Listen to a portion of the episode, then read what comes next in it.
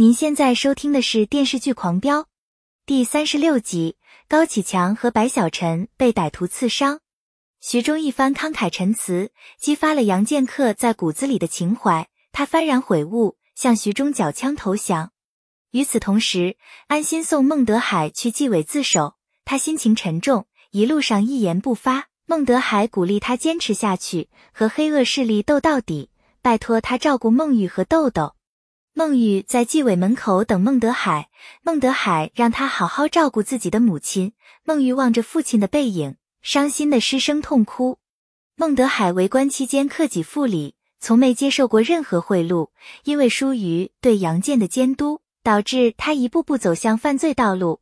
孟德海愿意接受组织上的任何处分。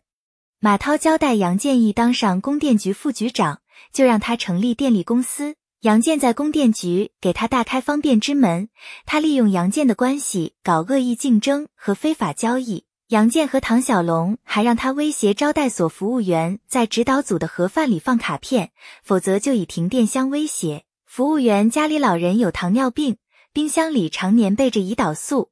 张彪供出杨建贿赂他十万块钱的事。孟玉想带母亲去北京看病。他向安心告辞，安心把所有的积蓄拿出来让他应急。孟玉婉言谢绝，两个人洒泪告别。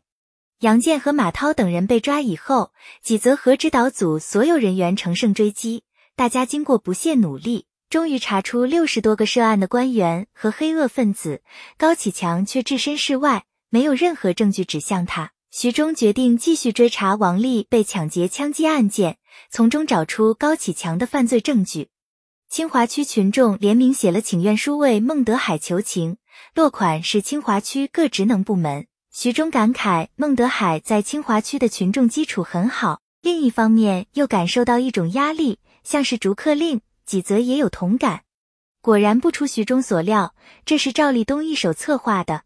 他想让指导组望而却步。赵立东把高启强当成眼中钉，让王秘书找人把高启强赶出京海，否则就把他杀死。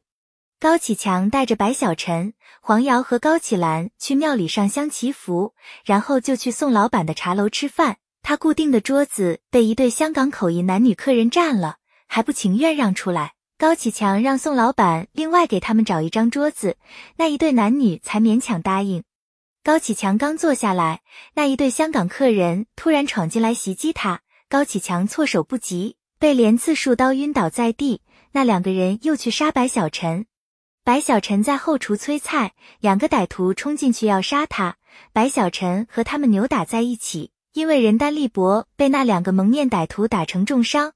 高启强苏醒过来，他拼死保护白小晨。黄瑶打电话通知唐小虎，高启兰向安心求助，宋老板和后厨的伙计们一起赶来增援，那两个歹徒才灰溜溜离开。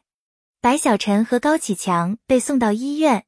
安心随后赶来，高启强没有伤及要害部位，他不放心白小晨，让医生简单包扎以后就来手术室门口等候。白小晨因为伤势严重，需要输血，可他的血型是罕见的 Rh 阴性 AB 型，安心正好就是这种血型，他主动为白小晨献血，白小晨才得以生还。唐小虎带着兄弟们姗姗来迟。当他得知安心救了白小晨，深深鞠躬向他表示感谢。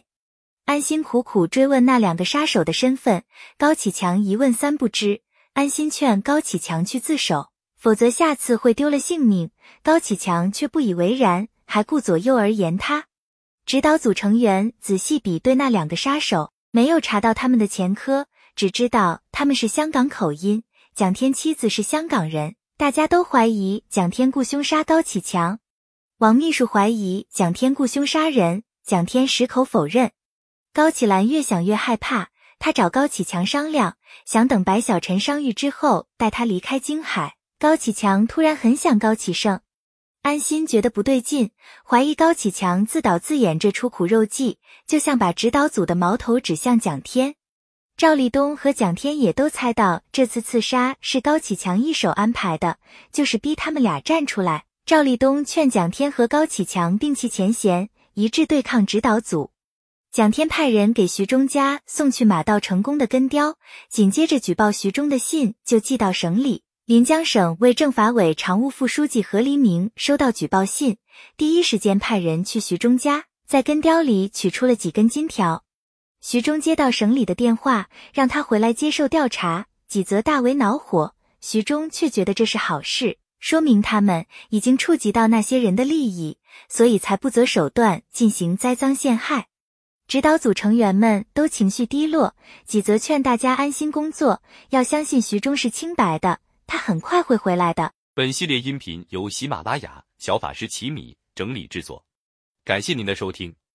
音频在多音字、英语以及专业术语方面可能会有不准确的情况，如您发现错误，欢迎指正。更多电视剧、电影详解音频，敬请订阅关注。